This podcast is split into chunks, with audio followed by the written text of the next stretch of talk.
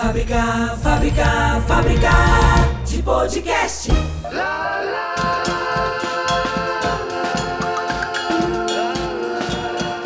E aí, pessoal, bom dia, boa tarde, boa noite, boa madrugada. Tá começando agora mais um episódio da Fábrica de Podcast. Aqui é Alex Fonseca e do outro lado da linha hoje eu tenho um cara que eu sigo há muito tempo no YouTube.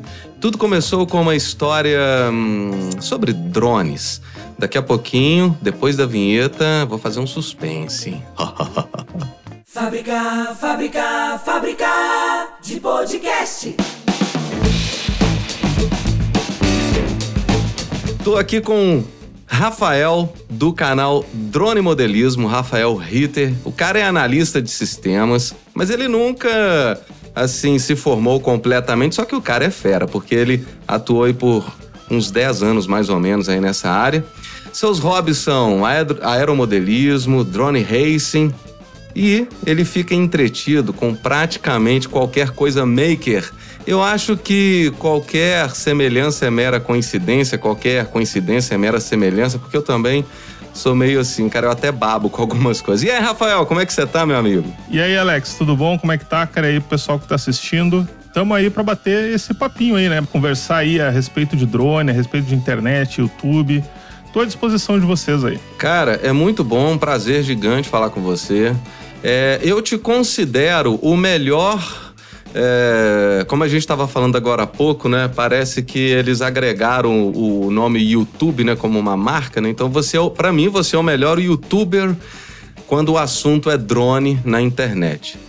Tanto pela sua simpatia, pelo seu carisma, é, quanto pelo seu conteúdo, pelo que você estuda para falar sobre isso, pelo que você pesquisa para falar sobre isso. É, e é muito bom ter você aqui, porque eu acho que você vai, inclusive, esclarecer algumas dúvidas aí que as pessoas têm né, com relação a esse universo. Mas me conta um pouco, Rafael, como que você. Quando você começou, o que, que te levou a gostar de modelismos, né, de um modo geral? Ah, bom, essa história aí é bem, bem comprida, né? Eu acho que. É óbvio, né? é, todo mundo, quando é criança, né? Independente de depois desenvolver aí o interesse pelo hobby ou não, mas é impossível ter uma criança que não veja um, um aviãozinho a controle remoto voando e não fique com um olhinho brilhando, né? E eu comigo não era diferente. Na época lá não tinha condições aí, a minha família não tinha condições de investir num brinquedo desses, até porque hoje a gente compra um, um aeromodelo da China aí por 500 reais, 800 reais. Naquela época, nossa senhora, né? Era 5 mil, 10 mil se a gente for co- converter por dinheiro da época. Então, impossível. Mas eu tinha um livro, inclusive esse livro ele tá aqui em algum lugar, ah, que era sobre aeromodelismo e eu gastei aquele livro. Foi um negócio que o livro simplesmente quase se acabou.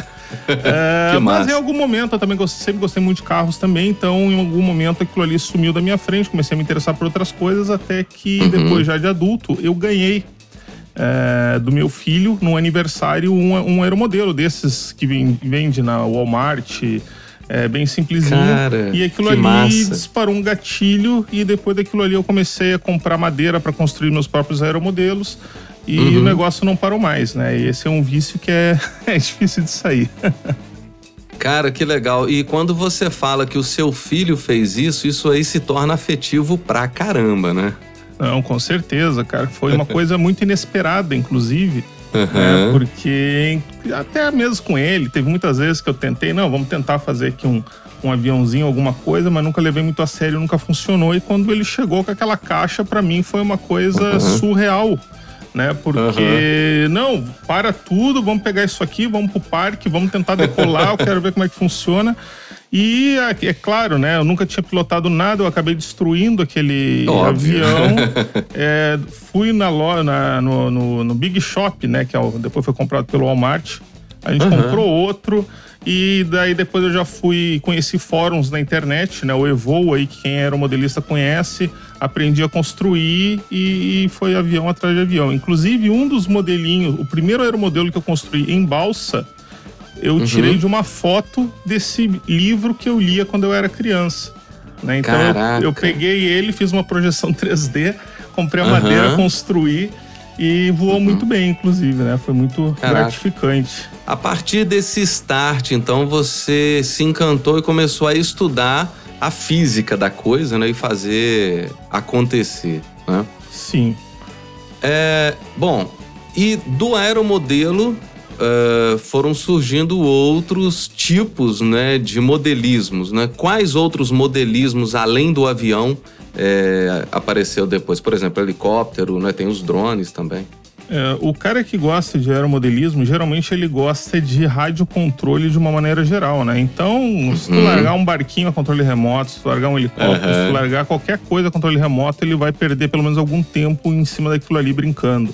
Aham. Comigo aí não foi diferente. Então, é, depois dos aeromodelos, e os aeromodelos eles têm é, uma coisa muito interessante, porque tu tem a pessoa que gosta de voar e tu tem a pessoa que gosta Sim. de construir.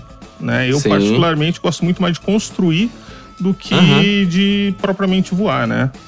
É, e quando tu começa nesse hobby, tu começa a querer construir, eh, tu tem fases. Eu, por exemplo, comecei com as construções eh, de tamanho normal, aviões de cerca de um metro, um metro e meio. Depois tu começa a querer aumentar e quanto maior o avião, mais legal. E cada vez tu quer maior, até que tu descobre que aquilo ali supera a tua conta bancária, né? Então tu resolve então parar com tudo, vender tudo. E depois eu comecei com os micros, né? Que são inclusive muito mais difíceis de construir, né? Eram modelos com 50 centímetros de asa eh, e tudo mais. Imagino. Depois eu tentei dar uma chance para os helicópteros. Né? Os helicópteros que são a minha grande frustração. Tenho inclusive um amigo aí, né? Se ele estiver ouvindo aí, o Cebola, né? a gente começou nos helicópteros mais ou menos junto. Eu quebrei o meu, Aham. não levei adiante e hoje ele voa de uma forma excepcional. O cara faz coisas com o helicóptero dele que tu não imagina. Né? Então, mesmo, cara? é, é, e basicamente foram esses aí os, os modelismos que precederam os drones né, na minha vida. Tá. Cara, é, você falando de controle remoto, é, a última vez, eu sou de São João Del Rei e quando eu vou para São João Del Rei, eu vou a Tiradentes, aqui eu sou de Minas Gerais. E eu tava fazendo um voo na Praça do Largo das Forras com o meu Mavic Mini. E aí o drone tava, tava assim, né? Claro que na altura que eu podia voar ali. E um senhor chegou, olhou pra mim e falou assim: Isso é um drone? Aí eu falei assim: É. Ele falou: Cadê ele? Falou: Se o senhor olhar lá no alto, o senhor vai ver uma pontinha. Falei: Ah, não vou tentar procurar não. Aí ele pegou e falou assim: Cara, mas controles remotos me encantam. Porque eu achei incrível, sabe? Assim, e você falou, me trouxe ele na memória. Falou assim: eu, eu sou encantado com controle remoto. Qualquer controle remoto, porque você controla qualquer coisa à distância, né? E eu não tinha pensado dessa forma, né? E se você for analisar, cara, tudo que é controlável por um controle remoto, até um carro de verdade, se você conseguir automatizar ele para dirigir ele um, por um controle remoto, isso é fantástico, é fascinante, né? Exatamente. É, isso aí é uma coisa muito interessante, porque se tu parar para pensar, né, ah, falando em drone, basicamente a, de- a definição de drone ela é bastante ampla, né? Uhum. Qualquer veículo é, rádio controlado é, entra na definição de drone, né? Então acaba Aham. ficando uma coisa muito ampla, né? E graças a isso Sim. que eu tenho conteúdo para falar aqui no meu canal, porque Sim. praticamente qualquer coisa rádio controlada é um drone, né? Eu faço vídeos, por exemplo, é, de rovers que estão indo para Marte. Né? É, então, isso aí é, muito legal, cara. E todos esses assuntos aí me interessam, né? Sim. Embora, né, segundo o YouTube, não interesse todo mundo que se interessa Ah, por drone, sim, né? Por sim. causa, por causa das Com métricas certeza. ali. Mas enfim, com certeza é bastante amplo. As pessoas confundem muito, né? Quando a gente fala de drone, eles já visualizam um quadricóptero, né? Um, um, um aparelho que voa, né? Com hélices. Sim. Só que, como você disse, né? Qualquer coisa pode ser drone. Inclusive, outro dia eu estava assistindo documentário sobre alienígenas, os alienígenas do passado. Eu sou fascinado com, com, com documentário de É legal. alienígenas. E eles é, colocaram um drone aquático, né? Pra tentar chegar numa área lá que eles acham que tem uma energia estranha e nenhum drone conseguiu chegar lá. Ele pifava no meio do caminho, tinha que puxar com a corda. Pra, né? Então, quer dizer, um drone aquático. Então, gente, drone é qualquer coisa não tripulada ou que é controlada por um controle remoto ou que é controlada por um algoritmo, por uma inteligência artificial. É, é, hoje né? esse termo aí ele tá tão amplo que ele acaba até ficando realmente, que nem tu falaste, meio confuso, né? Porque hoje a gente Sim. tem, por exemplo, esses veículos da Ehang, que são aqueles que a gente chama né, de drones gigantes uhum. que uhum. carregam pessoas. Né? Sim. Porque se tu for ser purista na definição, o, o drone ele é uma aeronave remotamente pilotada sem tripulação. Uhum. Não quer dizer que não possa ter passageiros. Ah, sim, né? sem tripulação. É, sem tripulação. Isso. Então aquilo uhum. lá também se enquadraria como um drone, apesar sim. de ter passageiros, né? É muito doido sim, é, eu acho que até um, um, carro que se autodirigível, né? Ele não vai ter mais o um motorista ali, ele pode ser considerado um drone. É. Apesar de que né, o motorista tá ali para qualquer eventualidade retomar o controle do aparelho, né? Exatamente. Exatamente. Cara, é, falando de, de drone, né? De quadricóptero, Uh, qual foi o seu primeiro drone? Né? Você o construiu ou você comprou um drone pronto? Pelo, pelo, que, pelo que eu percebo de você, você gosta de montar, eu acredito que você tenha construído o seu primeiro drone. Né? Até porque naquela época não existiam drones prontos, né? Não, sim, não era uma, nem uma questão de opção, era uma questão de se Até queria... a, a, a, DJI vendia, né? A DJI vendia drones, partes, né? Para você montar. Né? Exatamente. A, a DJI ela vendia na época alguns kits, né? Tu tinha um F-450, que era um quadricóptero, o F-550, que era um Tinha um a placa NASA, né? Tu comprava a controladora, tinha a NASA Lite, que era mais baratinha, uhum. tu tinha a uhum. NASA, NASA V2. É, só que, assim, quando isso tudo começou, quer dizer, na verdade, isso aí foi um pouco posterior, porque tudo começou um pouco antes, né? Que Sim. quando o, o, alguns aeromodelistas começaram a fazer os seus próprios drones, né? Inclusive tem a historinha algumas pessoas conhecem, né, que o firmware que, que das controladoras para drones, ele surgiu em função uh, da utilização de peças do controle do Nintendo Wii. Né, o acelerômetro. Eu ouvi você falando isso. Isso, exatamente. Eu já vi você falando Tanto isso. que o nome do firmware é Multi-Wii né? Então, hum. a, começou aí realmente, né, pelas mãos de alguns entusiastas, algumas pequenas empresas começaram a construir essas plaquinhas, que era uma desgraça para configurar. e aí, claro, né, Frank Wang, é, dono da DJI, viu isso aí e começou a, a, a construir o pequeno império dele aí em cima, né?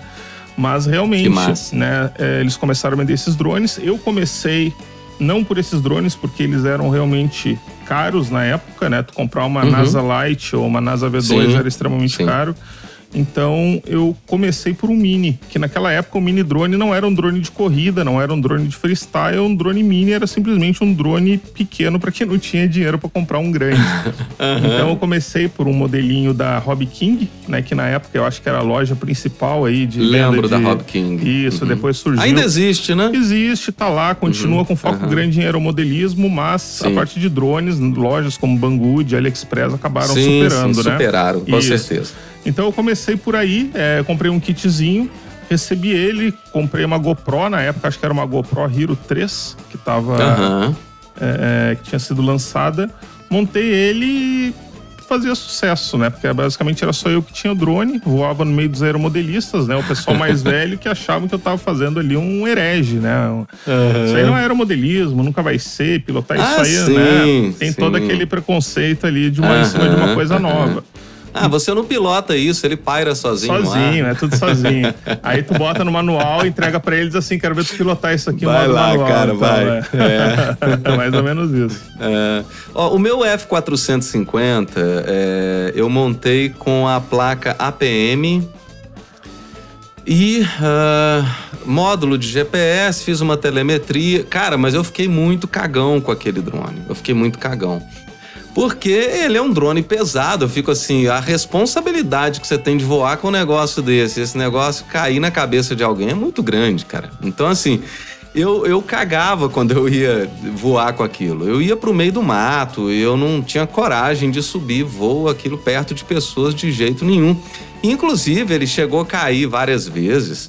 E tem um episódio engraçado que eu já contei em, em um outro episódio de podcast com esse cara, inclusive aí, o Alessandro lá do, do Tropical FPV, que eu tava falando em off.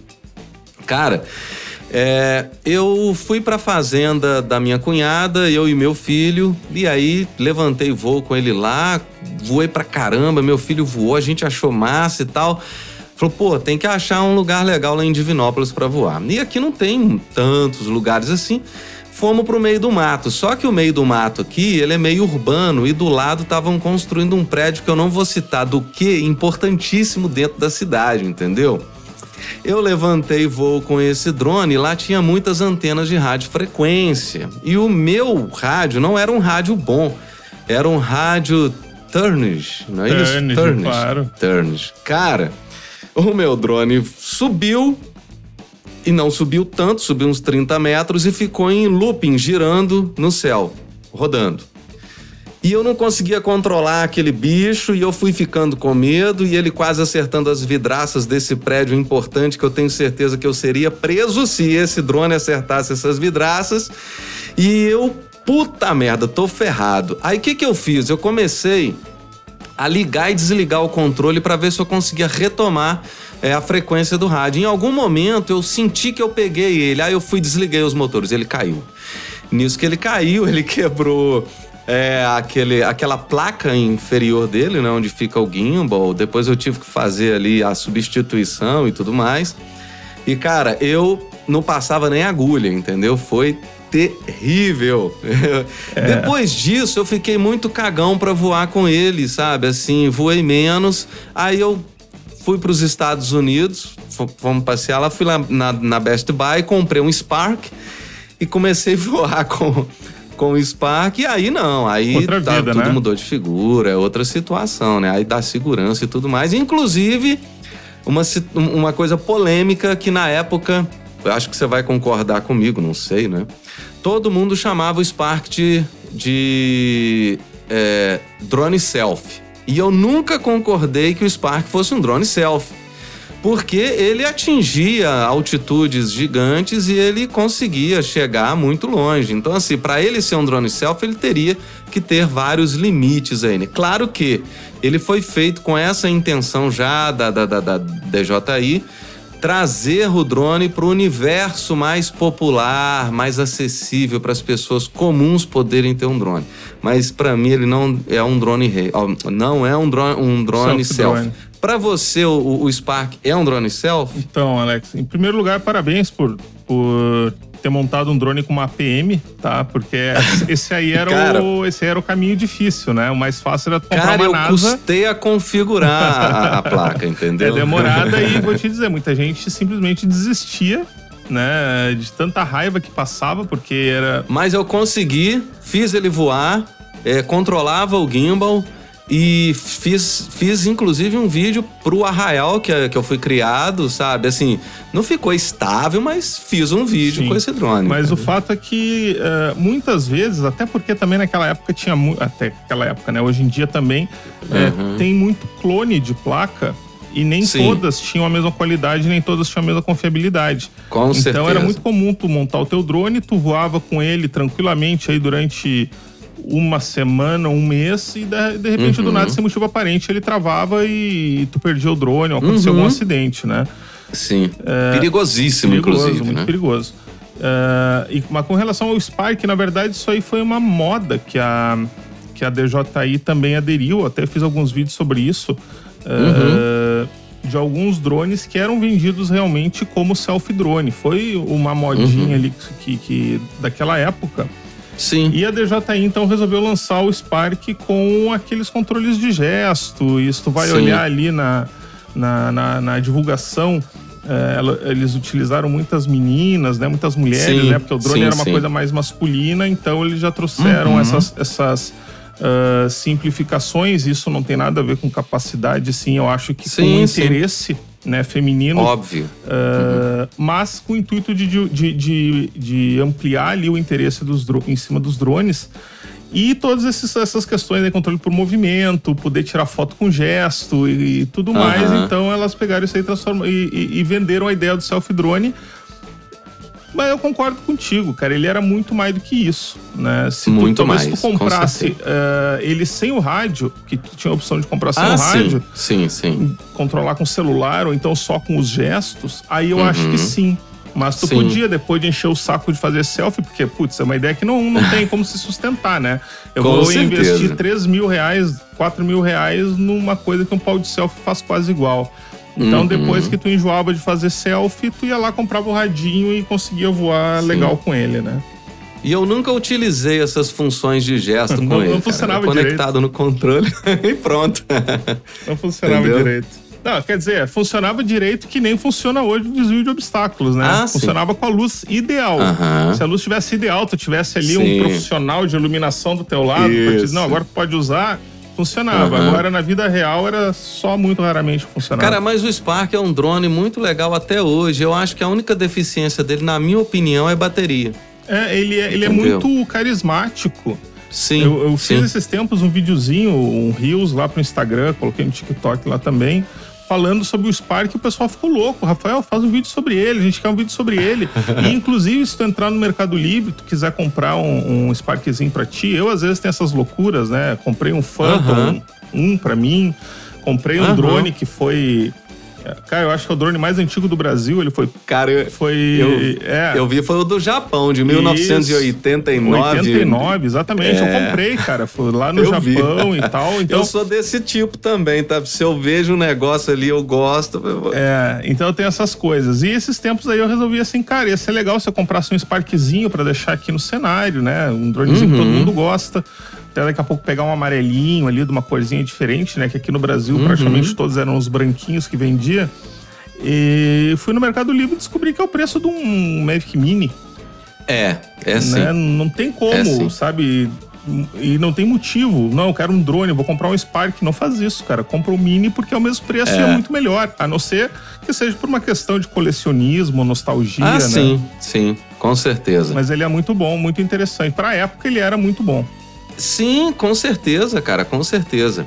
É, e eu percebo hoje, é, falando de, de Mini, né, de Mavic Mini, não é? Porque a DJI ela pegou o formato do Mavic, do Mavic, encolheu ele, chamou de Mavic Mini, e depois por algum motivo, né, ela foi lá e retirou o nome Mavic, porque eu acho que ela queria valorizar, né, a- a- o nome Mavic e deixou com o nome de Mini, Mini 2, mas não faz sentido ele chamar Mini 2, porque se é Mavic Mini, então por que é Mini 2, né? Então teria que ter o Mini 1 antes do Mini 2, né? Assim, Cara, essa é- história aí, ela é umas loucuras. Inclusive, inclusive, Alex, é, no- nos meus vídeos o pessoal acha muito engraçado, né? Não sei se pode falar Uhum. palavrão aqui, Manda ver. É, em vários vídeos eu digo que a DJI iniciou um processo de nomes Sim. bosta. Né? Então, como tu falaste aí, o, o Mavic Mini virou Mini. Né? Sim. Tu diz assim, ah, comprei um Mini. O que, É. que tu comprou? Tu comprou um É, não carro? faz sentido. né? Um Mini não, Cooper. cara, é um Ma- tu, pre- tu precisa dizer que é um Mavic Mini. Sim. Da mesma coisa, tu vai comprar, por exemplo, uma, uma câmera, uma Osmo Action. Pô, eu sei o que é uma Uhum. Osmo Action. Agora eu comprei pra mim aqui uma Action 2. O que, que é uma Action 2? É. Ninguém sabe, cara. E, e- e os nomes que ela tá utilizando são tão ruins que se tu entra no site dela, no site ela ainda usa os nomes Sim. antigos. Sim. Né? Sim. É uma coisa que tô, realmente. O, OcuSync agora se chama O. Como é que tu chama um negócio É de o O, né? O, É é o o O. O. É literalmente, cara. Não faz sentido É. nenhum. Cara, mas só, só continuando com relação ao Mavic Mini, eu percebo nos grupos que eu participo de drones que o pessoal que sai do Mavic Mini, que amava o Mavic Mini, porque o Mavic Mini é incrível, e vai pro. E Vai Fantástico. pro Mini 2, vai, né? Eles começam a criar um preconceito com o Mavic Mini, né? Fica assim, não, pô, o Mavic Mini, que é isso? Não, porque o Mini 2 é que é drone, não. Então compra o Mini SE, porque o Mavic, cara, e Porra, eu nunca tive problema com o meu Mavic Mini, já voei muito, faço orbital, faço, inclusive uso LIT também nele de vez em quando, que algumas funções que não tem, que eu acho que eu também não sei por que, que não tem funções do, Mavic, do, do Mini 2 no Mavic Mini, porque poderia ter, porque é o mesmo, né? Assim, não faz sentido não ter, né? É, por exemplo, foto em 360 graus, por que, que não tem no Mavic Mini e tem no Mini 2, né? É, acho que até no Mini SE tem o- a foto panorâmica, né? É, isso aí é comercial, né? É. Decisões comerciais. É a lei da obsolescência programada para fazer com que o meu interno faça assim, cara, você precisa ter uma foto panorâmica, então compre o Mini 2, entendeu? Exato. Mas eu não vou ceder. Exato. não vou ceder. Não, é- mas é que isso aí é tudo uma questão relativa, né? Até- eu Sim. me lembro até hoje, cara, quando eu peguei o Mavic Mini nas mãos, Uhum. eu falei, cara, isso aqui é o drone definitivo. Sim, Porque ele tem uma câmera absurdamente boa, Uhum. claro que ela não faz 4K, sim. mas ela é absurdamente boa, um gimbal absurdamente bom, um tempo de Sim. voo muito bom, é, o alcance dele, que é ali 4 quilômetros, hum, não consegue tudo isso na sim. cidade, mas ainda assim é muito bom para a maioria dos usos. Uhum. O que, que mais que eu posso querer? Né? Sem contar que eu decolo de uma praia, se eu for decolar qualquer drone, se tiver uma criança, vai parar tudo que tá fazendo para ver o drone decolar. A Mavic Mini, ela nem toma conhecimento, ela Sim. não vê, não chama atenção. E para Verdade. mim isso aí é fenomenal. É fantástico. né? Então aquilo ali era ótimo. Quando lançou o 2, né? Daí é óbvio que algumas pessoas vão olhar pro Mini e vão dizer assim: não, isso aí não é drone bom, né? Não, não, não é mais bom para mim. Mas é um excelente É. drone. É, agora, uma coisa interessante, né, que eles tentaram, é, eu acho que foi um experimento, porque recuaram, né, incluir ali uma bateria que não é de, de polímeros de lítio, né, que não, Sim, não é lipo, sim. né? Você sabe me falar por que, que eles recuaram? Porque, assim, aparentemente a bateria não causou problema. Será que é por uma questão de ter mais torque no motor ou não? É, é porque a, a bateria de íon de lítio realmente ela é muito boa quando tu precisa de maior densidade de energia, Uhum, ah, mas não precisa tanto de descarga rápida. uhum. Ela tem ali uma capacidade de descarga menor. Eu sempre faço aquela analogia com um balão. Né? Se tu tiver um balão eh, com um bocal pequeno, Sim. não adianta tu querer que o ar saia mais rápido, porque ele não vai sair. Ele só vai sair de acordo com o limite do bocal. Uhum. Se tu apertar esse balão para sair mais rápido o ar, pode ser que ele estoure. Uhum. né? E é mais ou menos isso que acontece com as baterias. Então, se tu precisa de uma bateria com maior capacidade de descarga, é a mesma coisa que tu precisar de um balão com um bocal maior. O ar vai sair mais rápido e ela vai descarregar mais rápido. E Sim. o que acontece com as baterias de íon de lítio é que elas não têm essa capacidade de descarga tão grande. Claro que a tecnologia melhorou muito. Sim, sim. Tanto que elas são utilizadas hoje nesses vapes aí que o pessoal utiliza, né? Que também demanda ali uma, uma corrente bem alta. Aham. Uh, mas no caso do Mini tinha uma limitação e isso aí prejudicava principalmente ali a forma como ele lidava com o vento. Sim, né? Tu- sim, sim. O, o Mini aí, apesar da, da DJI uh, não, não deixar isso muito claro, ele não lidava muito bem com o vento. uh, e isso aí era uma das principais reclamações que, inclusive, dizem que fizeram lá o, o Frank Wang solicitar que o lançamento do Mini 2 fosse antecipado, né? Eu já ia te fazer essa pergunta se isso é verdade. Cara, isso aí é, é lenda do meio, né, cara? A gente não sabe se não é sabe, verdade. ninguém se não sabe. é na época, em princípio, quando divulgaram, era uma informação insider, né? Uhum, uhum. Alguém de dentro da DJI que disse. Mas se eu Sim. quiser, eu posso dizer qualquer coisa e afirmar que foi alguém lá de dentro que me falou, né? Não tem como saber. Sim, sim, com certeza. Você tem os dois aí que eu já vi você mostrando em vídeo, né? O Mavic Mini e o Mini 2. Tem. Quando você decola um e decola o outro, você sente diferença? É, cara, muito pouco.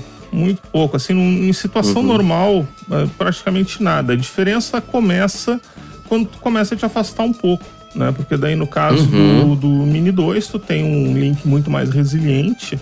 Mas Uhum. a partir do momento que tu decolou ele, tu tá voando próximo de ti, cara, Uhum. muito pouco, quase nada, né?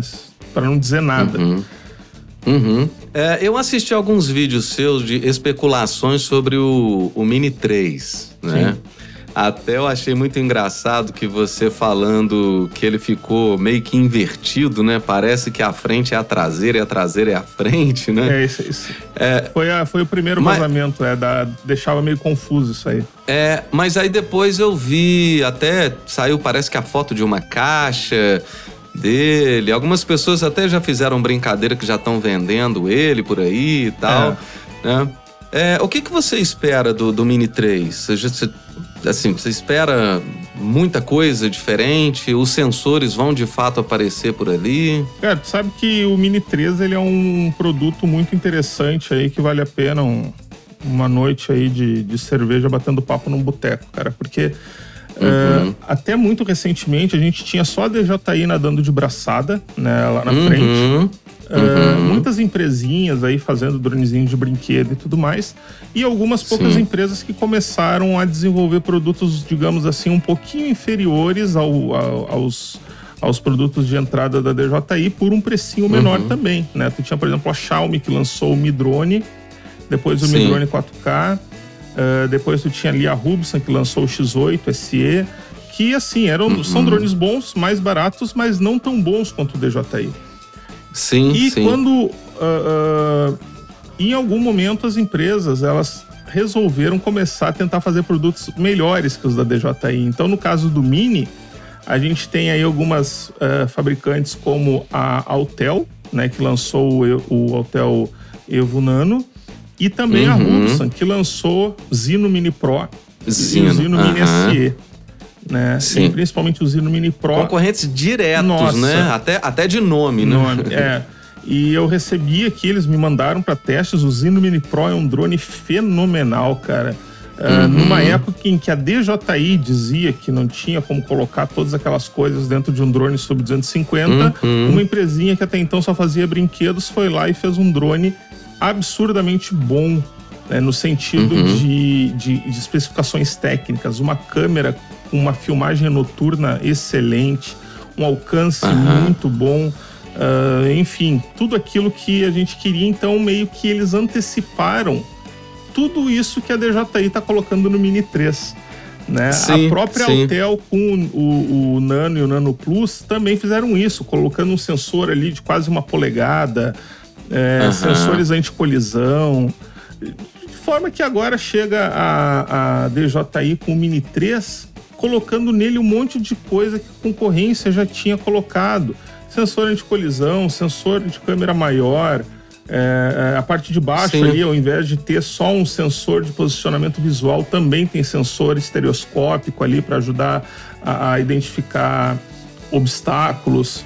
Uhum. Então é óbvio que eu tenho uma, uma curiosidade. Eu tô louco para botar minhas mãos nele, mas não tem até agora nada que eu veja nele e diga assim, nossa, isso aqui é revolucionário, né? Mas vamos esperar para ver. Entendi, cara. Esses outros drones concorrentes, né, que estão tentando chegar na frente da DJI, eles estão tendo uma construção interna, boas placas É, boas. então isso aí é o mais? porém. Isso aí é o porém, né? Aham, Tu pega, por exemplo, o X8 Mini SE da, da, da FIME, aham. ele é um drone ok. Ele é um drone que não dá Que é da problema, Xiaomi, as pessoas né? compram. É da Aham. Xiaomi, exatamente. Uma subsidiária. É um drone que não dá problema. Já o Zino Mini Pro, especificamente, ele foi um drone que deu muito problema, deu muita falha. Uhum. Eu tive muita sorte que eu recebi tanto o Pro quanto o SE, que inclusive está aqui em cima da mesa agora. Uhum.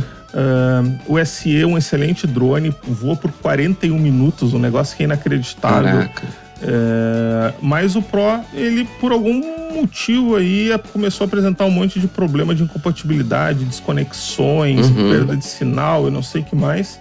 ah, que eu acredito que ne- nesse momento aqui eles já tenham arrumado a maior parte desses problemas, mas aj- ajudou a dar uma queimadinha. Sim. né? Não só na própria Rubsan, como nas concorrentes da DJI de uma maneira geral. Sim. Então, é claro que tu não vai ter no equipamento, digamos assim, é, já é de uma concorrente, Aham. né?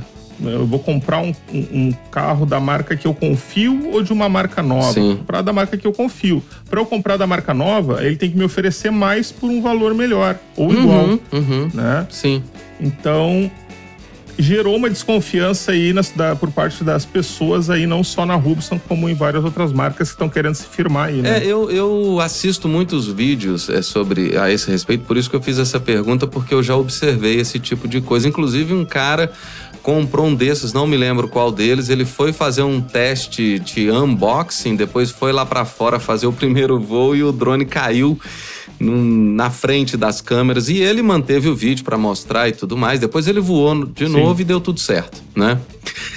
É, Sim. cara, agora uma coisa que eu fico encucado, né? Vamos, vamos pegar aí, por exemplo, a gente pega ah, um, vamos falar de iPhone, né? Tem o iPhone é um modismo, né? Pro, pro pessoal tem gente que tem iPhone e nem sabe usar é, todas as funcionalidades dele. Tem porque é um é status, é caro e tudo mais. Então eu acho que uma pessoa que tem um iPhone, é, ela quer comprar um iPhone maior possível, né? Por exemplo, um Pro Max aí da vida, e aí, enquanto que se for pegar um iPhone SE que é o pequenininho, que é do tamanho do antigo iPhone 5S, essa pessoa, por conta do status que ela quer apresentar ter ali, ela não compra esse, esse smartphone. Agora, no universo dos drones, eu acho que isso muda um pouco de contexto, né?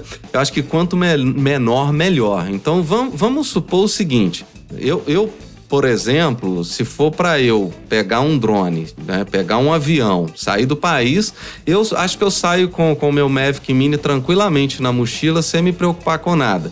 Se fosse um drone maior, aí talvez eu teria que declarar, falar um monte de coisa e eu teria, ficaria até inseguro e com medo de viajar com esse drone. Bom, aonde que eu quero chegar?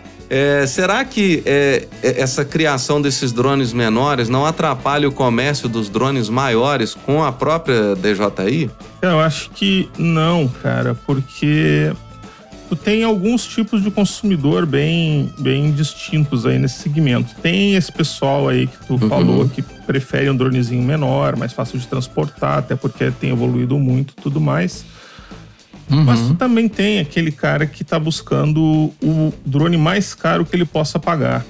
Né? Ele vai querer uhum. um Air 2S. Né?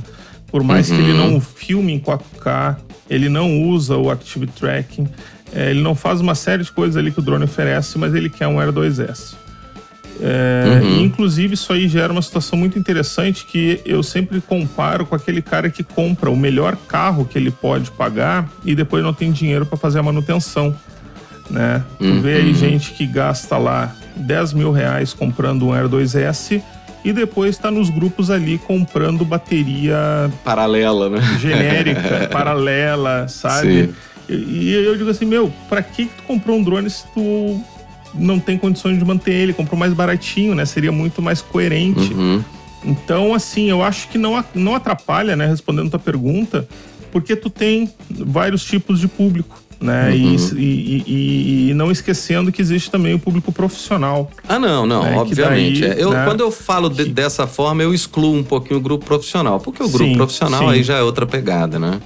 É outra Seria pegada. Mais usuário Inclusive, normal. também é um assunto interessante, porque muitas vezes o cara que ele quer começar a trabalhar com isso aí, ele vai já, né, pro drone mais, mais ah, porrada. Sim. Chega no mercado e descobre que os concorrentes resolvem o mesmo problema com o Mini 2 ali e ele, ele, não consegue competir com preço. Com né? certeza. E aí ele tem que vender e comprar um dronezinho menor. É, com certeza. Mas, cara, é porque eu acho. É, quando eu vi pela primeira vez o lançamento do Mavic Mini, tem até um brasileiro que participou aí, ele fez filmagens, ele recebeu duas unidades e ele fez alguns vídeos. Eu assisti um, um, um vídeo dele apresentando aí o, o, drone, eu fiquei maravilhado. Eu falei, pô, acabou, não tem mais, né? O que se fazer, né? E eu acho que isso vai perdurar por muito tempo e talvez ainda chegue drones menores aí, né? E com uma capacidade é, violenta e incrível. Né? E tomara que isso aconteça, porque é muito prático, muito fácil. E talvez esses menores se tornem os drones maiores e, e assim sucessivamente, né? Cara, Deus te ouça, cara, porque inclusive quando fiz, quando na ocasião do lançamento do Mavic Mini, muita gente vibrou aí porque, em princípio, o Mavic Mini ele seria um drone sub-250, né? Sim, sim. Não, não preciso sim. registrar, não preciso uhum. fazer solicitação de voo. E aí o, o DCE foi atrás e resolveu que eles iam utilizar ali o PMD, né? Que é o peso máximo de decolagem, ao invés do peso de decolagem. Uhum. E eu sempre fui muito contra isso aí, porque em todo mundo, tu percebe que as autoridades elas entenderam que valia a pena tu dar um, uma vantagem para o público para ele optar por dronezinhos menores uhum. que oferecem menor risco. Com certeza. E aqui no Brasil não. Por uma bobagem, por uma murrinhagem, eles resolveram partir para esse lado aí, de modo que uma pessoa que talvez, né, mesmo podendo comprar um drone grande, é, uhum. poderia optar por comprar um pequenininho para usufruir dessas simplicidades ele acaba comprando drone grande mesmo, já que é tudo a mesma uhum, coisa, né? Então, eu acho que foi mais um exemplo aí do Brasil é, mostrando de como não lidar com, com coisas novas, né? É, cara, mas o Brasil é, é, um país que acho que gosta de dificultar certas coisas. E já que você tocou no assunto de legislação, né? É, eu participo de, de, grupos aí, eu percebo, cara, que o pessoal, é, é, eu não sei, né? Acho que tem uma, uma hipocrisia muito grande no meio aí com relação a isso. Porque o pessoal fica assim, ah, porque tem que registrar o drone. Inclusive, tem um monte de gente que vende esse serviço e é tudo gratuito, né? Inclusive, hoje até o registro da Anatel é gratuito, né? Já foi pago, mas isso foi derrubado. Isso foi muito legal, muito interessante. Só abrindo parênteses aqui, eu acho que é importante ter aí como se fosse um despachante, né? Um despachante para para ajudar nessa questão de documentações de drone, até porque é, nem sempre todo mundo tem tempo, nem sempre é, todo mundo acha fácil e viável, e parece que o site também é bem é, travado, bugado, enrolado. Né? Então eu acho que esses, vou chamar de despachantes de drones, eles são importantes, com certeza. É, e aí o pessoal fica oferecendo serviço, ah, porque tem que isso, tem que aquilo. E esse mesmo pessoal que participa do grupo fica fazendo vídeos de long range, fica fazendo é, fotos aí a, a 500 metros de altura. Porra, aí eu fico assim, pô, que incoerência desse cara, né, meu? Total, total. Eu me, me lembro muito bem que no início ali, quando o DCE apresentou as normas, eu estava fechado com eles, sabe? Até porque naquela época eu tinha uma empresa de captação antes das regras, todo mundo que trabalhava com isso era basicamente marginal, porque era proibido, né, em princípio. Uhum. Então surgiram as regras, eu fiquei fascinado. Falei, cara, finalmente agora o mercado vai se desenvolver como de fato óbvio, aconteceu, é óbvio. né? Uhum. Uh, mas uh, de lá para cá nada mudou, nada evoluiu Sim. aqui no Brasil. Sim. Então, naquela época, uh, eu era um cara extremamente uh, rígido quanto a isso. Cara, façam o certo, se não fizer o certo não adianta, vocês têm que fazer o certo, eu faço o certo, não sei o que mais. Até que em determinado momento eu concluí, percebi, já conversei com algumas pessoas aí que concordam comigo, uhum. uh, que é, o meu papel não era exigir que as pessoas fizessem o máximo. Claro. Quem tem que fazer isso aí são as autoridades. Uhum, obviamente. Eu tô ali tentando, digamos assim, pedir para as pessoas fazerem o possível. O seu caráter é edu educacional, né? É educacional. É. Tu não quer eh, solicitar voo, pelo menos cadastra teu drone, que Sim. É só uma vez. Tu não quer cadastrar nem solicitar voo, então pelo menos não voa perto de aeroporto, não voa acima de 120 metros, uhum. não faz barbaridade. Sim. Né? Sim. Uh, e isso aí eu acho que é muito mais interessante, muito mais educativo Sim. do que o que o DCE está fazendo. Porque Sim. eles chegaram ali, criaram uma ferramenta que evidentemente ninguém usa e país nenhum do mundo tem uma solução daquelas ali, porque eles sabem que é utópico tu esperar que as pessoas entrem no sistema, ainda mais um sistema ruim daqueles. Uhum. Já fiz vídeo fazendo análise de usabilidade do negócio uhum. é terrível, sabe? Impossível alguém aprender a utilizar aquilo ali sem fazer um curso. Sim. É, é, então, os países eles partiram, estão partindo direto para o TM, lá para o Remote ID, né? É, mas aqui no Brasil se optou por esse caminho aí, que é uma coisa que infelizmente não funciona. Né? É, é, então não, não, não peço mais, não tento Sim. convencer as pessoas a fazer o certo, é. simplesmente façam o possível. Eu acho, cara, que é mais importante você agir corretamente do que você fazer o registro e não agir corretamente. Exatamente. Né? Porque exatamente. é o que eu vejo esses caras aí vendendo a ideia de faço o registro e estão cagando e andando, né? E fazendo né, merda, né? Com perdão da palavra. E enquanto tem pessoas que às vezes não registra e, e voa, não, né? Porque, porra, é, até onde eu sei, você tem que ter o seu drone num campo de visada, você não pode perder ele de vista, né? Você tem que agir, né? Com, não pode ultrapassar 120 metros de altura e tudo mais. Não, na verdade, tu não pode ultrapassar 40 sim, metros de sim, altura, sim, né? Sim. Pior ainda. Pior ainda. Mas assim, esse pessoal aí que faz registro, eh, quando eu digo uh, que faz registro, que vende o serviço de registro, eu acho que é muito interessante porque facilita a vida de quem não quer uh, ah, não, óbvio. fazer um, uma faculdade, né, óbvio, né, para conseguir não. registrar o seu drone. Não, claro, claro, claro. Agora, o pessoal que fala, ah, façam isso, façam tudo certo e não faz, isso aí realmente isso. é um grande problema. A gente teve até, inclusive, aí final de semana aquele incidente ali, né, do drone lá no show que ficou preso nos cabelos lá da da, da DJ, né? E daí eu aproveitei para fazer um vídeo, inclusive disse, né? Não tentem agora cancelar esse piloto, demonizar ah, não, ele, de né? Forma o cara alguma. tava ali fazendo um trabalho. É, sim, sem dúvida. Uh, mas aconteceu, né? De muita gente aí que, que eu já vi postando algumas barbaridades em grupos detonando o cara, né? E pregando moral de cueca ali. Realmente isso aí acontece bastante vai continuar acontecendo. Cara, é, uma vez aconteceu um fato comigo muito interessante. É, a partir do momento que você pega um carro, entra dentro dele, começa a dirigir, você tá, você é passivo a bater com esse carro a qualquer momento, né? Com drone não é diferente. A partir do momento que você subiu esse drone, ele é uma máquina. Ele pode dar uma pane no motor, ele pode, você pode Por melhor que tu seja. Não, exatamente. pode bater num pássaro, não é? Pode acontecer ali um, um, vendaval de repente do nada e acontecer qualquer coisa. Então, uma vez eu, eu, eu bati meu carro, eu confundi que a rua era mão única e era mão dupla, porque a minha rua estava mudando, isso aí me deu um parafuso. E na mesma hora, a mulher saiu gritando do carro: pau, que você bateu no meu carro, que você que tem. Eu falei assim: calma, calma, tá tudo bem, desculpa, o erro foi meu, eu não olhei para esse lado. Mas você não vai ficar no prejuízo, não, tá tudo certo. Acalma seu coração. E ela continuou gritando e gritando. E aí eu fui acalmando ela, a gente resolveu, pagou. No fim das contas, ela me ligou, falou assim: Alex, obrigado. Nossa, ainda bem que foi em você que eu bati. Falei, pois é, né? tá vendo? Mas eu acho que a questão, cara, que da vida, né, como um todo, é você assumir responsabilidade. Sim. Né? É, agora, Sim. isso não te coloca, né, um bandido, isso não te coloca um, né, você disse, não, não, tem que demonizar situações porque é um acidente, acidentes acontecem. Sim. Agora, é claro que existem negligências, imprudências, imperícias, aí é outra história, né? Sim, sim.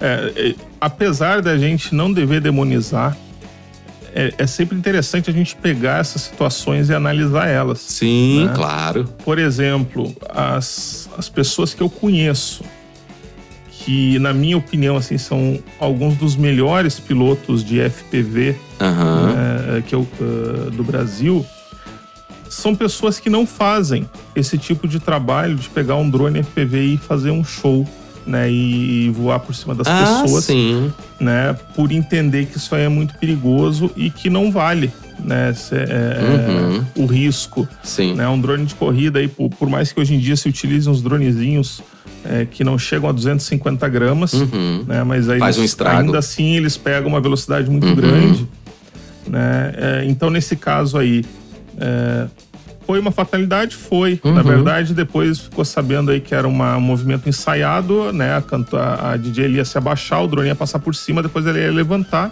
só que ela levantou muito cedo. Sim. Então, poxa vida, não poderia passar um pouquinho mais alto uhum. né, e evitar que esse tipo de risco claro, acontecesse? Claro. Né? Ou melhor, precisa fazer esse tipo de evento? Sim, sim. Né? Então é nesse sentido que eu acho que está a discussão. Sim. Porque é, o fato dele estar tá fazendo ali, ok. As pessoas Sim. fazem, as pessoas pagam para os pilotos fazerem, é um mercado que vai se desenvolver.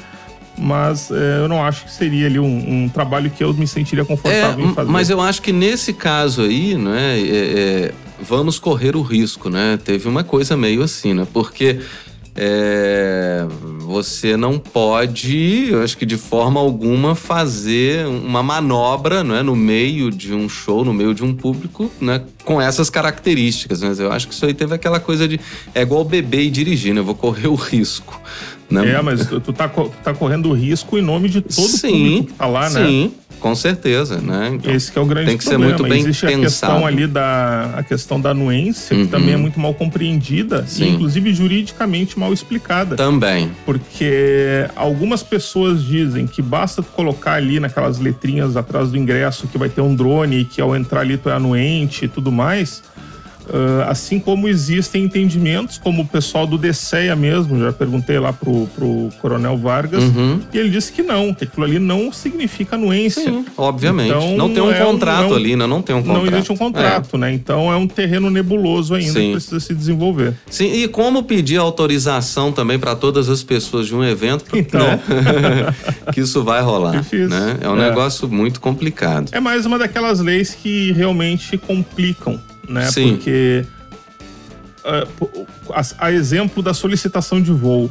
Eles sabem que as pessoas, em geral, não vão solicitar, eles sabem que as pessoas nem sabem que isso existe, Aham. né? Não fazem nenhum tipo de campanha, mas eles sabem que se der algum problema e alguém morrer ou alguma coisa assim, as chances dessa pessoa não ter solicitado o voo são muito grandes. Uhum. E isso aí, então, limpa a barra deles. Sim. Sim. Ah, sim. É justamente Né? isso. Para eles é muito bom, mas pro público só criminaliza É o mesmo. Pôncio Pilatos, né? É, exatamente, exatamente. Rafael, é, eu vou sair um pouco do assunto de drone para falar um pouco sobre assunto de produção de vídeo para YouTube. Mas antes Bora. disso, eu gostaria que você falasse se você tem mais alguma coisa que gostaria, alguma curiosidade aí de- sobre drone para falar pra gente. Ou se encerra aqui mesmo. Ah, tem muita coisa. né? Tem- dá- dá pra ficar falando que até Não, amanhã então vamos manhã. lá, vamos, vamos fazer uma coisa. Me fala um perrengue que você já passou com o drone. Pronto, aí a gente Cara, encerra o drone eu- e vai pro, pro, pro vídeo. Sabe que perrengue eu até não tenho tanto, cara, porque assim, é, eu sempre digo que o drone modelismo, cara, é o único canal de drone do YouTube burro o suficiente É. pra tentar ganhar views e crescer com base em informação, Aham. ao invés de sair por aí fazendo voo louco e botando no Fato, canal. fato. Eu acho que é por Né? isso que eu gosto tanto dele. É porque o, o Então- seu, o seu canal ele é documental. Eu amo isso, cara. Então, eu tento fazer ali as minhas pesquisas, né, e colocar os videozinhos ali pro pessoal e tem funcionado muito bem. Mas, eh, em função disso aí, até para que eu me sinta confortável em poder falar e se eu quiser sentar o cacete em alguém por alguma coisa que essa Aham. pessoa fez, não que alguém vá se importar comigo, mas como eu digo ali, o canal, o canal é meu e foda-se, né? É, eu procuro não fazer muitos voos. E realmente eu não faço muitos voos. O meu, meu grande barato hoje, isso aí foi uma coisa inusitada, é fazer o vídeo. Sim, Não é sim. nem tanto voar ou fazer um review. Review Uhum. até nem, tento nem fazer tanto. Uhum. Mas em função de voar né, menos do que a média, aí eu acabo não tendo muitos perrengues. Mas lá atrás teve uma situação que foi muito engraçada. Que tu deve lembrar, todo mundo que tinha F450 tinha sonho de ter uma TBS Discovery Aham. que era. Eu, eu costumo dizer que foi o primeiro drone capaz de fazer os nerds da época que gostavam de drone pegar a mulher, né? Porque ela era top, era a mesma coisa que tu ser um surfista, tu ser um skatista. Pô, tu não tinha uma porcaria do F450, tu tinha uma TBS Discovery, tu ia fazer um voo radical. Aham. E então eu montei uma TBS Discovery, coloquei uma NASA Lite nela e coloquei um gimbalzinho adaptado com uma GoPro. Uhum. E isso aí foi suficiente para eu começar a pensar em fazer alguns trabalhos. Claro, numa época em que tudo era ilegal ainda, Sim, sim. mas eh, eu resolvi ali que eu ia fazer alguns trabalhos, tive a oportunidade de filmar. Ah, na época nem me lembro o que, que era, era uma aula de yoga que estava acontecendo lá em Porto Alegre, que o pessoal chamou pra gente fazer esse vídeo aí. E a, a empresa que eu era sócio naquela época já tinha um Phantom 3 Sim. que daí a gente utilizou para fazer esse trabalho, mas eu peguei a minha TBS para fazer o making off. Aham. né? Não, vamos fazer o making off, mostrar o drone voando, era uma coisa que era novidade na época. Sim. E, e eu decolei com a TBS e tava indo tudo bem, até que a TBS simplesmente resolveu é, é, é, derivar para direita e simplesmente foi embora e eu não vi mais. Foi o famoso fly away, né, que, que esses drones tinham. E eu fiquei lá procurando por um tempo, acho que umas duas horas, não encontrei, fui para casa. É, passou uma semana, um amigo meu me mandou um print screen pelo WhatsApp de um anúncio, acho que era do Mercado Livre, da OLX. Caraca, um sujeito achou o seu drone e tava O cara vendendo. vendendo um TBS Discovery. E aí depois um outro anúncio que ele tava vendendo a minha GoPro. Caraca, e então o aí? que, que eu fiz? Ah, cara, é, fiquei brabo, né? Óbvio. Fui fazer, fui até a polícia dar queixa, né? Aham. Porque, é, enfim, né? O drone era meu, tava sendo vendido, eu tinha perdido ele. É, e aí acabei marcando com alguns amigos meus, pedi ajuda deles pra gente meio que fazer uma emboscada, né? Eu vou Uhum. Sim. tentar comprar o drone desse cara, quando ele chegar lá, vocês aparecem e a gente vai dizer pra ele, ó, esse drone é meu, tá aqui provando, tá aqui o Aham, boletim de ocorrência. aham. E a gente foi então, marcamos lá no Mercado Livre de Porto Alegre. O rapaz chegou, só que para minha surpresa, ele veio direto em mim e perguntou assim: "Cara, tu não perdeu um drone?" E aí Hum. eu falei assim: "Cara, perdi". E ele só falou assim: "Ó, tá aqui teu drone". Cara. E me devolveu. E nesse meio tempo aí ele olhou em volta, tinha um monte de gente, os meus amigos né, Aham. que que estavam ali cercando ele, ele olhou e falou assim: "Cara, tu não precisava ter feito isso".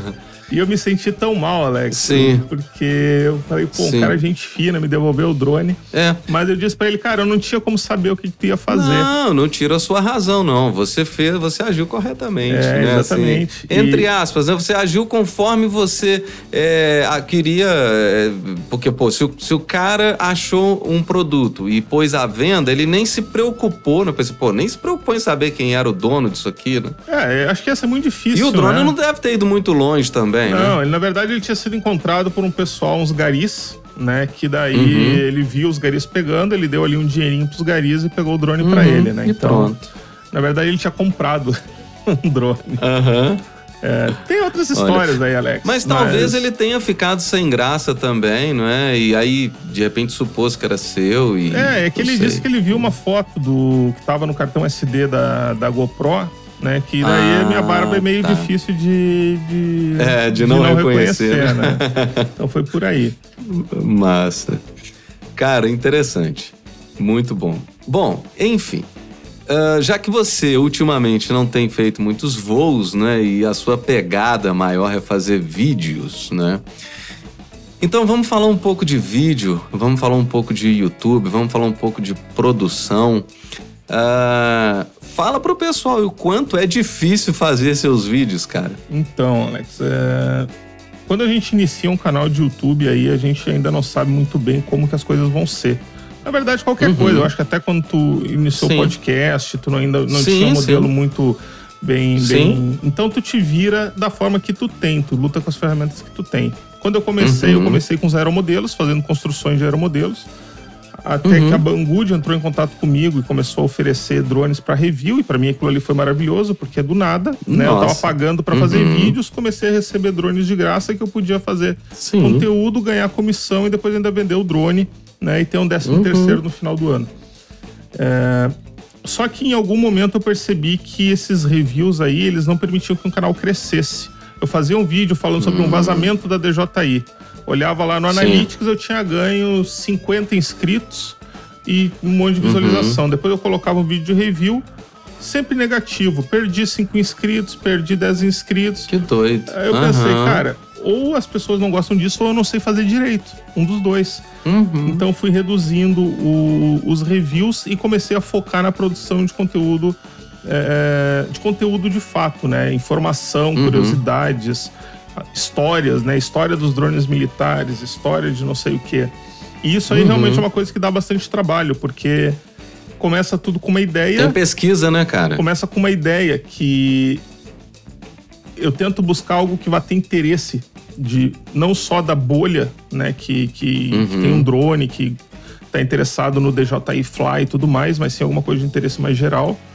Aí inicia uma pesquisa que geralmente dura aí entre 4 e 6 horas, né? Eu abro 500 janelas de navegador e às vezes é muito difícil tu encontrar informações ou então pelo menos informações novas que outros canais já não falaram, né? Uhum. Então, uh, uh, por exemplo, agora teve essa notícia aí que os Estados Unidos estão mandando para a Ucrânia aquele dronezinho Switchblade lá, que ele é tipo um canivetezinho, que depois um- ele se joga, né? Ele é um drone kamikaze. Aham. Eu vi vários vídeos sobre aquilo ali, eu não vi ninguém falando, por exemplo, que a empresa que faz esses drones é a mesma que construiu o helicópterozinho aquele que foi para Marte.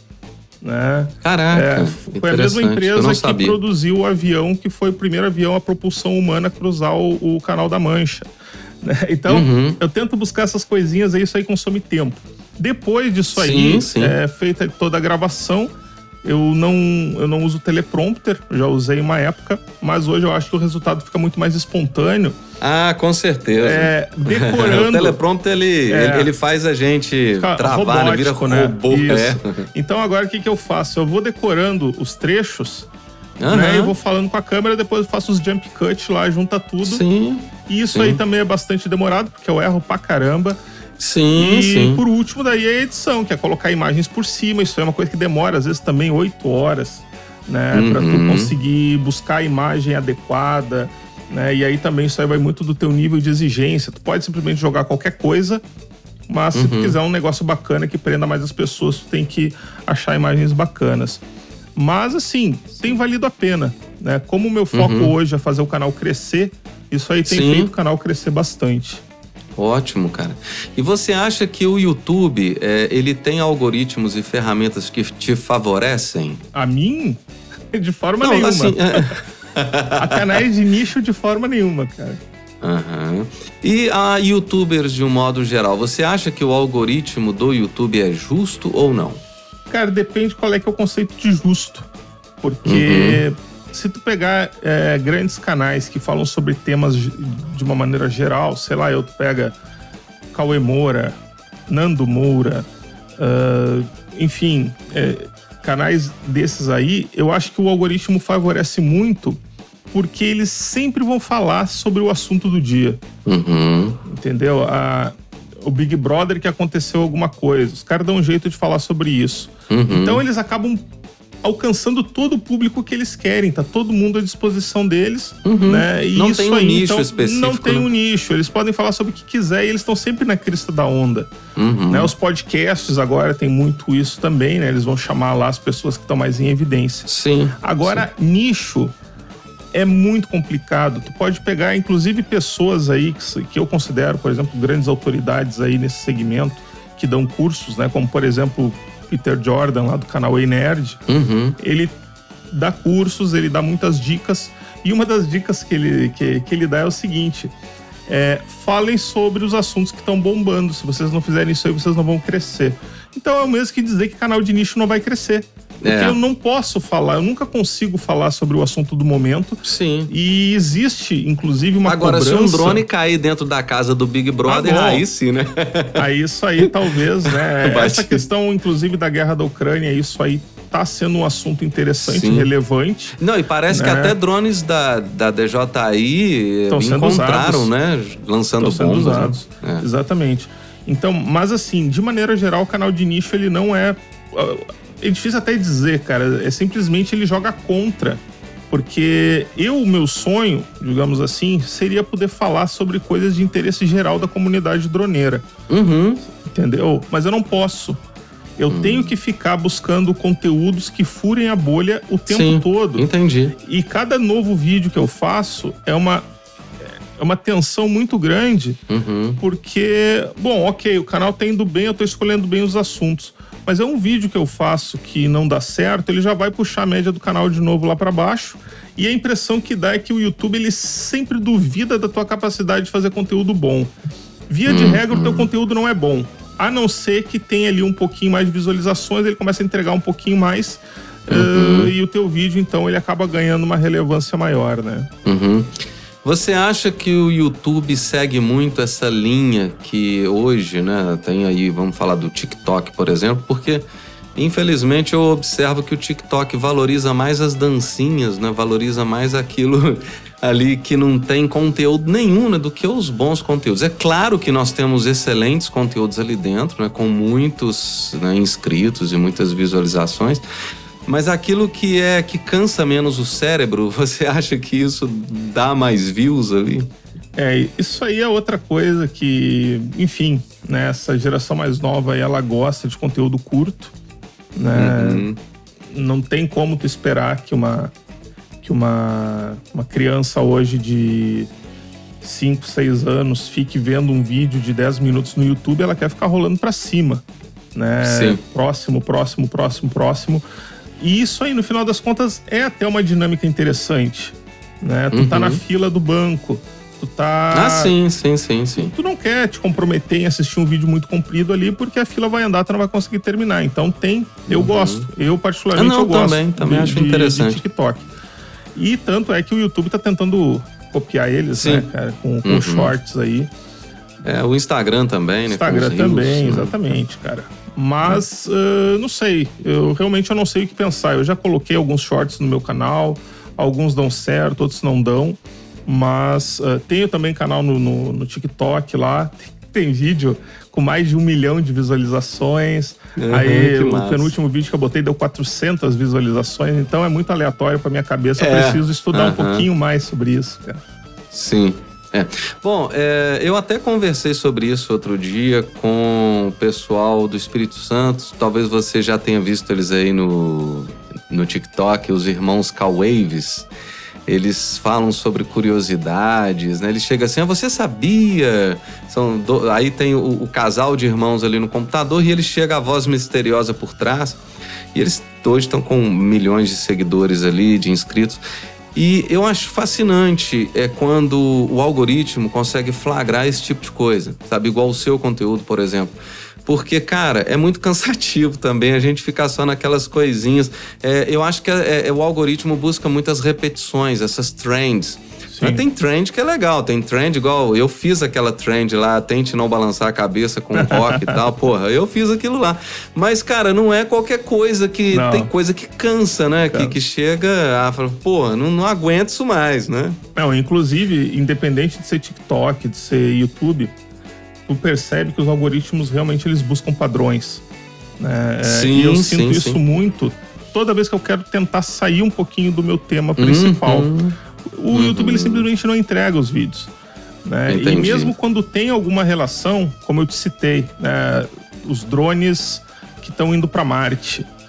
Uhum. O YouTube, ele simplesmente não acredita que aquilo é um drone. Então ele simplesmente eu boto o vídeo no ar e ninguém vê, ninguém assiste. É, né? E, e, é um assunto uhum. muito interessante, pelo menos sim, que, eu, que eu, eu, me recuso a acreditar que eu bote um vídeo, o vídeo tem 50 mil visualizações, falando, sei lá, uhum. sobre qualquer coisa, e coloca um vídeo desses aí e não passa de duas mil. Tem alguma coisa errada, uhum. né? Então, isso sim, aí eu acho que é um, um aspecto que esses algoritmos têm que melhorar um pouco ainda. É, talvez quando o algoritmo ficar um pouco mais cognitivo, talvez ele consiga reconhecer, porque hoje ele é muito matemático né? Muito. E a matemática não entra na, na cognição, né? E, inclusive, hoje o algoritmo ele é muito segmentado e a impressão que dá é que as coisas não funcionam muito bem junto. Por exemplo, tem o algoritmo de CTR, uhum. que é aquele algoritmo é, que vai analisar a capa, a thumbnail uhum. do teu vídeo Sim. e o título, né? Quantas uhum. vezes eu vou exibir esse vídeo para as pessoas em relação a quantas vezes elas clicaram. Isso por si só já é uma coisa que meio que obriga a, a tu ficar no limite do clickbait. Uhum. É, então, por exemplo, hoje vazou um. Ou melhor, um tempo atrás vazou ali uma foto do Shell, só da casquinha do Mini 3. Uhum, uhum, eu lembro disso. Que título que eu botei? Vazaram as primeiras imagens do Mini 3. Uhum. Porque se eu botasse alguma coisa mais específica, dizendo, ó, vazou a. Algo a que possivelmente 3, pode ser. As pessoas não vão assistir. É. Sim. Hoje, vazou as, as primeiras imagens do Inspire 3. Né? Na verdade, vazaram a imagem de um Spire 3 que caiu lá todo quebrado. Uhum, uhum. Então, o que, que, eu tive que fazer? Na thumbnail, eu tive que restaurar esse Spire 3 aí no Photoshop uhum. e colocar um título: Vazaram as primeiras imagens do Spire 3. As pessoas vão assistir uhum. e elas vão ver imagens do Spire 3 e tudo mais. Uhum. Mas eu, eu acho que isso aí não é o ideal. O, o algoritmo te obriga a fazer isso porque senão teu vídeo simplesmente não é clicado e não importa, nem que tu contrate o Morgan Freeman para narrar o teu vídeo, né, e o Cameron para dirigir ele, uhum. se as pessoas não clicarem, né, não adianta de nada, cara. Então, eh, algumas coisas eu realmente não concordo como que o YouTube funciona. É, cara, eu acho que, é, é, e, e, baseado naquilo que você fala também, né, você tem que estudar, né? Acho que daqui a pouco vai surgir a universidade do YouTube, né, para que você consiga compreender de fato como agir, eu acho que isso é mutante também, né? Porque hoje tá de um jeito, amanhã já entra uma nova configuração nisso tudo, né? E essa inteligência artificial também que, que trabalha esses algoritmos, ela vai evoluindo e vai aprendendo com tudo que ela coleta também diariamente, né? Não sei, vai. eu acho que isso vai nesse seguindo esse sentido. Bom, é para quem é, faz, né? Por exemplo, fala assim, pô, quero começar a, a produzir vídeo, né? Ser youtuber. Você tem alguma dica de como começar um canal? Você fala assim, o que fazer, o que não fazer? Eu tenho. É, primeira coisa, não faça um canal de drone. Essa é a primeira. Vai concorrer com você, né? Tô brincando. Não, não, não você tá enchendo o saco. Sabe que, inclusive, eu já fiz uma vez um, um grupo de desenvolvimento uhum. de canais. Você me falou em off. Isso, exatamente. Uhum. E as pessoas, elas simplesmente elas não levam a sério, não, Sim. né? Eu dizia, pessoal, aconteceu tal fato que é extremamente relevante, vocês precisam fazer vídeo sobre uhum. isso. As pessoas não faziam. Mas não é por isso. É, a questão é, drone é um, um, é um nicho muito muito pequeno. Uhum. É, Muito é fechado, impossível tu né? te manter. É praticamente impossível tu te manter nesse, nesse cenário. É, quando eu comecei, basicamente tinha quatro canais de drone. Era eu, o Vanzan, o Fabiano Regra, do Mundo Drone, e o Tio DVD. Eram Eu assisti muito aí, o Fabiano, Fabiano Regra. Fabiano Regra. Uhum. É, e são os canais que hoje tem mais de 100 mil inscritos. Uhum. Todos os outros canais que entram e têm interesse em crescer, eles ficam ali um tempinho, desistem, surgem outros, desistem, Uhum. surgem outros, Uhum. desistem, Uhum. né? Mas essa é a dica do que não fazer, tá? Aham. Dica do que fazer. A primeira e fundamental é tu ter um mínimo de cuidado com qualidade, principalmente de áudio. Tu pode ter até Sim. uma, uma câmerazinha meia boca ali no início, usar teu celular. Se tu tiver só ali meia dúzia de dinheiro ali, investe no microfonezinho.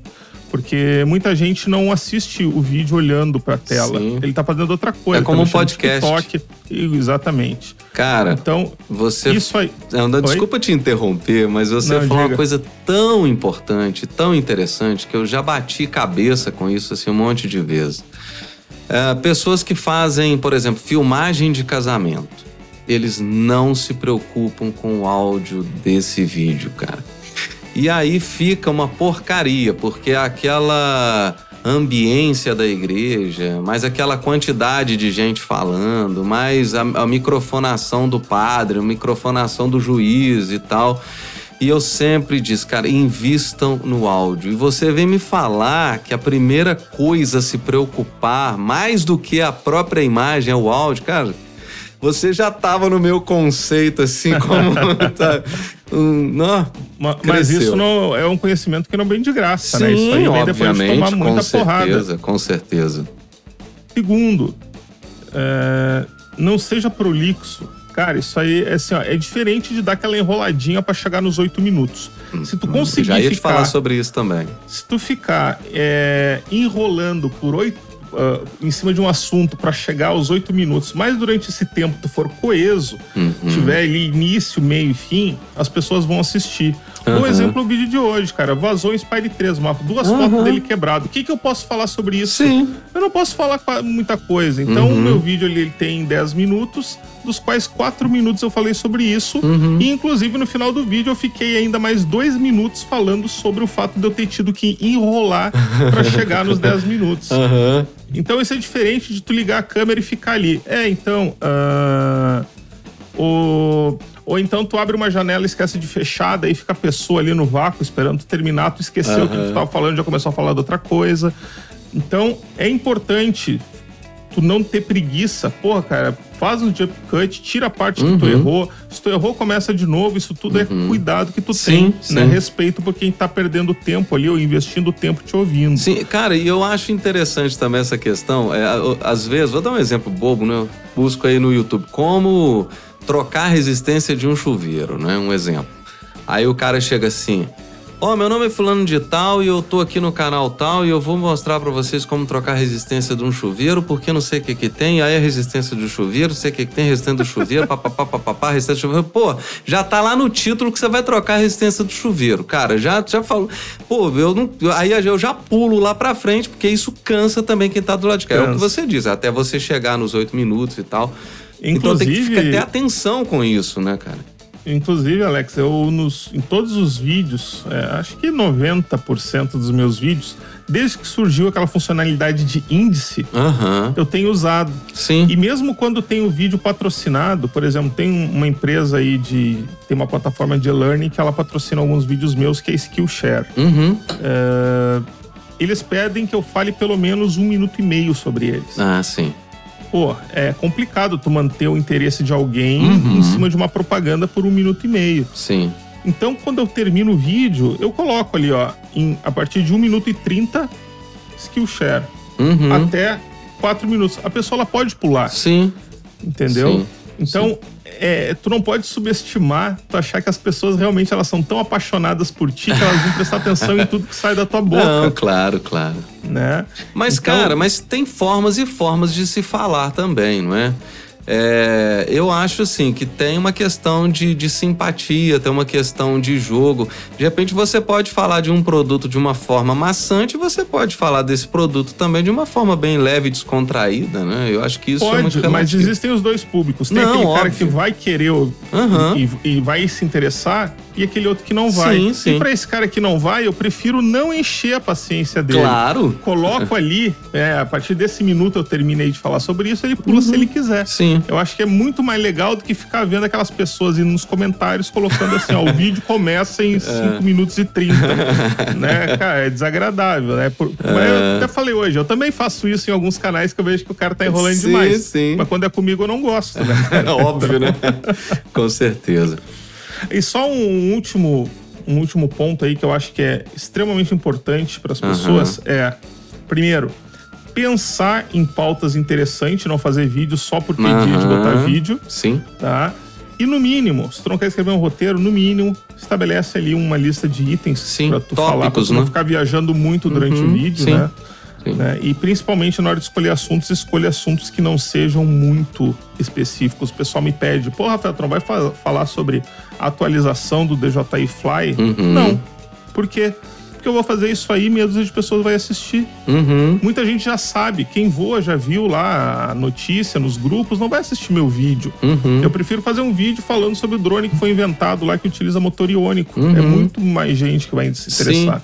Aí você Então- sai um pouco do nicho do drone. Tu sai do nicho. Só é. que, claro, isso é pra quem quer crescer o canal. Claro, Se claro. a pessoa simplesmente quer ter um canal e servir a comunidade, aí são outros 500. Sim, né? sim, obviamente. É que é vai na contramão do que muito quer, muita gente quer hoje, né? Que é ganhar dinheiro às vezes produzindo vídeo, né? Sim. É, né? E, e conquistar um público. Rafael, cara, foi muito boa essa conversa, cara. Gente, se eu tivesse com uma cerveja aberta aqui, eu acho que a gente Poxa, eu- agora que tu me deu essa ideia. não é? a gente pode fazer isso numa outra ocasião, inclusive um dia, quem sabe, pessoalmente, não é? Totalmente. Cara, é, eu não gosto muito de estender para não ficar gigante o podcast, né? Claro que a pessoa também ela pode ouvir tudo ou ela pode ouvir por trechos também. Ah, mas enfim, é, tem mais alguma consideração que você gostaria de falar sobre vídeos, ou sobre drones, ou sobre a sua pessoa, sobre a sua vida? Não, Alex, acho que a gente já passou aí por basicamente tudo, né? Aham. É, realmente não dá pra deixar muito extenso aí, porque senão só é, o- os, os apoiadores do canal ali vão querer ouvir, né? Eu acho é interessante deixar assim um pouco mais, mais sintetizado aí, que daí a gente consegue entregar o recado aí sem, sem ficar muito enfadonho, né? Sim, com certeza. Cara, quer deixar algum, sei lá, algum contato, alguma rede social, Instagram? Claro que o pessoal já te conhece, né? Quem vai estar ouvindo aqui vai ser pessoal que gosta de você, que já te ouve aí no YouTube. E é claro que outras pessoas também vão ficar curiosas. Opa, quero começar a ouvir, assistir esse cara, né? Então, é, isso é uma coisa muito interessante porque to- em todos os vídeos Aham. tem na descrição todas as minhas redes sociais. Aham. Eu tenho, acho que uns 10 grupos de WhatsApp ali de- sobre diversos assuntos. Aham. Tem página no Facebook, canal no TikTok, tem o No Twitter, que Telegram, agora eu eu tô tô curtindo no seu caramba. Telegram lá. O Telegram também. O Telegram eu tenho que pegar o hábito, eu interajo pouco lá, Uhum. é, mas ainda assim eu interajo mais do que no Discord, que Mas- é uma coisa que ainda não entrou na minha cabeça. Ah, o Discord também ainda não entrou na minha, não. Cara, mas a galera lá do Telegram conversa pra caramba. Sem você ou com Conversam, você. Eu acho isso massa, eu conversam. acho isso massa. Eu acho isso muito bacana. Inclusive, eu tô em débito com o pessoal de lá, né? É. Aham. Porque eu acabo, por uma questão de preferência pessoal, eu acabo ficando mais no WhatsApp, Sim. né? No, sim. ali no grupo de apoiadores, principalmente. Ah, e acabo não indo até lá para ver o que, que tá rolando, mas é uma coisa que eu preciso começar a fazer mais, até porque o Telegram é muito mais interessante, né, em termos de recursos aí do que o WhatsApp. Ah, né? sim, com certeza. Ele é menos seguro, entre aspas, né? Mas ele, ele tem. Eu acho que é por isso que ele é menos seguro, né? Ele, ele tem ma- muito mais recurso e ele não é ponta a ponta, ele tem um servidor próprio, né? Onde armazena tudo. Mas, mas o WhatsApp tem o Zuckerberg no É. meio.